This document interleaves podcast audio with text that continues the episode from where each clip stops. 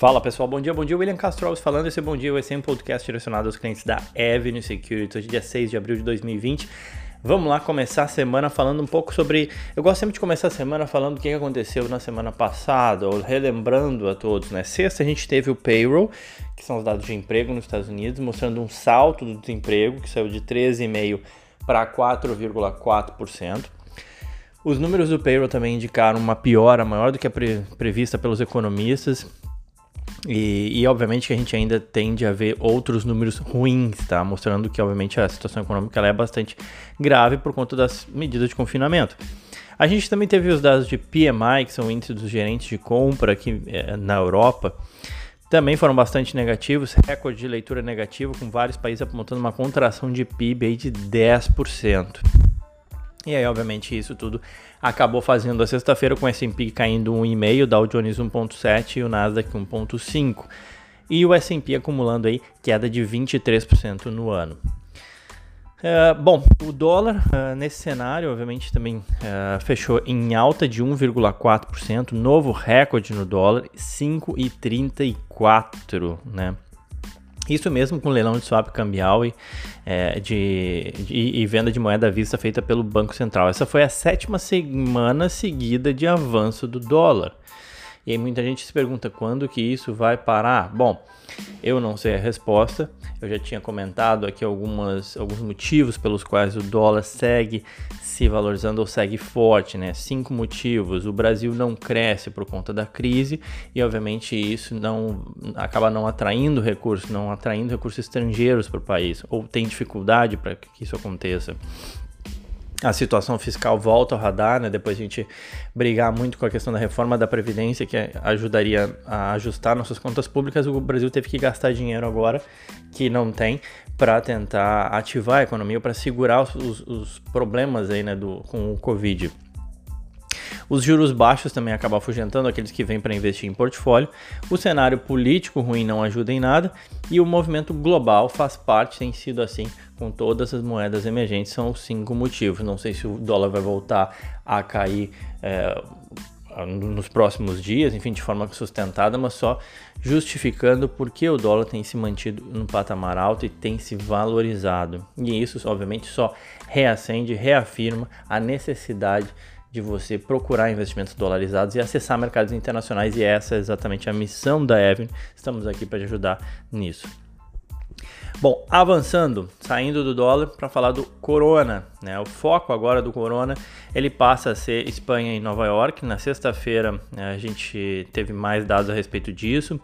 É, in, inclusive a visível piora dos mercados na sexta-feira depois da fala do governador Andrew Cuomo anunciando o número de óbitos no estado foi visível, né? Ou seja, depois que Nova York anunciou números ruins, o mercado acabou piorando mais na sexta-feira. A, a, Espanha ultrapassou a Itália, tem uma população 15 milhões menor do que a Itália, são 45 milhões de espanhóis contra 60 milhões de italianos, e ainda assim se tornou o segundo maior país em número de casos confirmados. Então esses dois acabam sendo o foco agora do corona.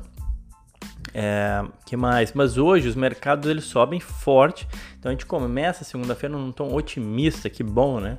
trazer boas notícias aqui nesse podcast. Então hoje os mercados eles sobem depois que o presidente Trump e o vice-presidente Mike Pence eles dizerem que identificaram sinais de que o surto do corona nos Estados Unidos está começando a se estabilizar.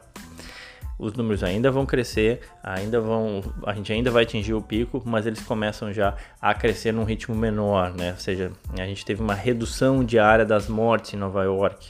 Então isso aí já acaba ajudando a animar os mercados. O estado de Nova York registrou 594 novas mortes por corona no domingo, é uma redução de 36 em relação ao sábado. Na Europa, enquanto a gente está vendo o surto também desacelerando na Alemanha, o que é positivo. E a hospitalização do Premier Boris Johnson acaba colocando a epidemia no Reino Unido em destaque, tá? Mas ainda assim, conforme eu falei, o que dá o tom dos mercados é essa desaceleração em Nova York e também é, o surto desacelerando na Alemanha. Ah, a Itália também teve o menor número de mortes em duas semanas, França e Espanha também tiveram redução aí nos seus números. Então são, são notícias positivas aí que ajudam com que fazem com que a bolsa suba. Né? A gente está vendo os futuros americanos apontando alta de 3,8%. Bolsas na Ásia com alta aí na casa de 3,5%. Bolsas na Europa também apontam fortes altas aí da ordem de 3 e 4%. E junto a isso, a menor aversão a risco valoriza algumas moedas ligadas a commodities, como é o caso do dólar australiano, o rand sul-africano, o rublo russo e, muito provavelmente, o, o, o real brasileiro, né? Então tudo indica que a gente tem aí uma segunda-feira, começando bem a segunda-feira. Vale chamar atenção para o petróleo, já vinha comentando na semana passada, né? resolvi falar, e o petróleo alcançou uma volatilidade absurda nos últimos dias, né? É, o petróleo tem merecido um capítulo à parte nesse cenário atual né? de crise. Afinal de contas, é uma crise à parte, adicional né, ao corona. Né? Hoje a gente tem mais um capítulo. Depois da alta de quase 32% na semana passada, o petróleo chegou a cair mais de. É, chegou a cair 11% no after ao longo aí de, dessa madrugada, mas se estabilizou com uma queda de 2%. A causa da queda, depois de forte alta né, na, na, semana passada, foi que a OPEP anunciou, OPEC anunciou que estava adiando a sua reunião inicialmente agendada para segunda-feira, e isso obviamente alimentou os temores de que um corte de produção pode enfrentar obstáculos. Na verdade, a reunião ela foi postergada para quinta-feira, já falo no final para o final da semana, quinta ou sexta, os delegados da OPEP eles indicaram aí que novas conversações seriam necessárias para avançar com uma reunião. Então ela foi remarcada para quinta-feira. Obviamente que abre margem para especulação. Mas em compensação, numa medida inesperada, a Saudi Aramco ela postergou o anúncio dos seus preços de referência mensal agora em abril para maio na sexta-feira teve mais comentários ásperos de um lado para outro, enfim.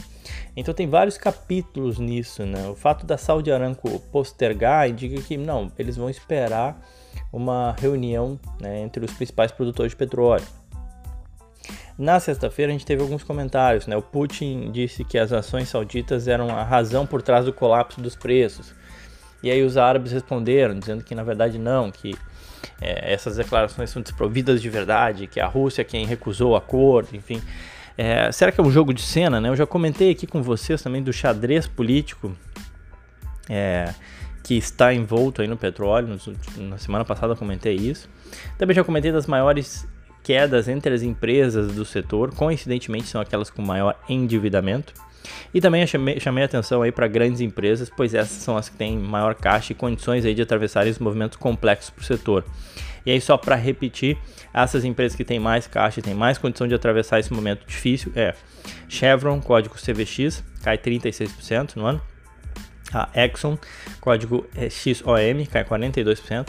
A ConocoPhillips, código é COP, cai 48% e a EOG Resources, código é EOG, cai 54% no ano. Essas são empresas que sofreram muito, mas que pelo menos têm uma posição de caixa mais confortável e condições melhores de, de enfrentar essa crise de petróleo.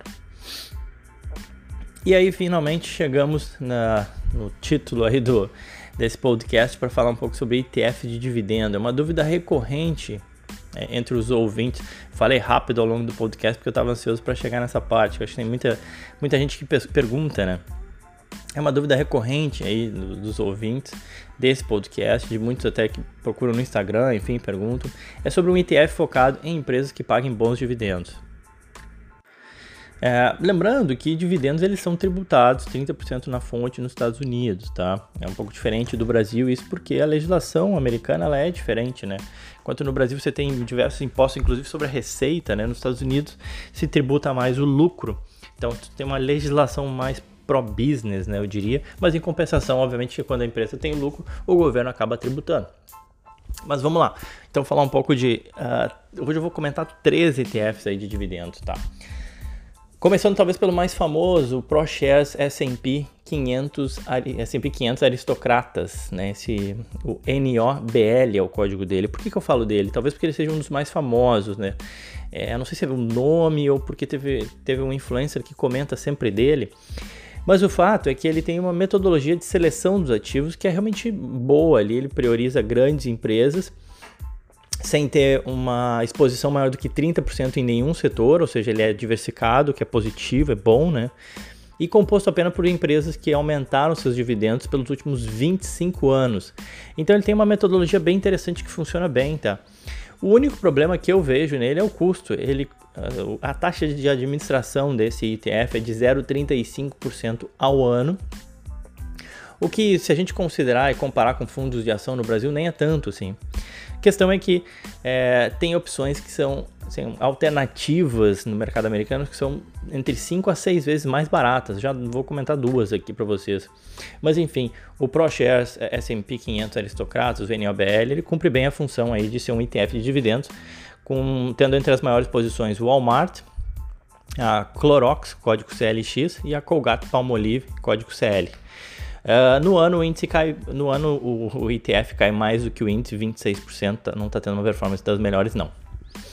Bom, é, o segundo que eu vou comentar é o Vanguard High Dividend Yield ETF. O código dele é o VYM. Ele é um dos maiores ETFs de dividendos do mercado, com 22 bilhões de, de ativos sob gestão. E por que, que eu falo dele? Porque ele é muito mais barato do que o NOBL, que eu tinha comentado logo acima. A taxa de administração dele é de 0,06%. É a opção mais barata do setor. A metodologia dele é mais simples, tá? Ele seleciona os ativos a partir única e exclusivamente do seu, do seu último yield, né? Ou seja, o último dividendo pago. E ainda que possa ser criticado, é, ainda assim ele oferece uma boa diversificação com uma carteira aí de quase 400 ativos. As maiores posições dele, do, do, do ETF, é Johnson Johnson, JNJ, Procter Gamble, código PG, e o banco JP Morgan. No ano ele cai praticamente a mesma coisa, que o NOBL 26%, mas com yield maior aí de 4,8%, ele paga mais dividendos do que o NOBL. E para acabar, uh, o Vanguard Dividend Appreciation ETF, o código dele é o VIG, tá? Esse sim hoje é o maior ETF focado em dividendos do mercado. Ele tem mais de 35 bilhões de ativos sob gestão. É, também tem uma taxa de administração de 0,06%, perdão, que também é bem baixa. E por que, que eu falo dele? Porque a performance no ano está melhor do que a dos outros. Ele cai 19%, cai inclusive menos do que o índice S&P. E por quê? Porque a característica dele é de investir em empresas de tecnologia, em especial aquelas que são negociadas na Nasdaq, ou seja, é, que tem esse foco em te tecnologia, mas que sejam consolidadas e paguem dividendos. Esse tem uma carteira, esse ETF tem uma carteira composta por 181 empresas.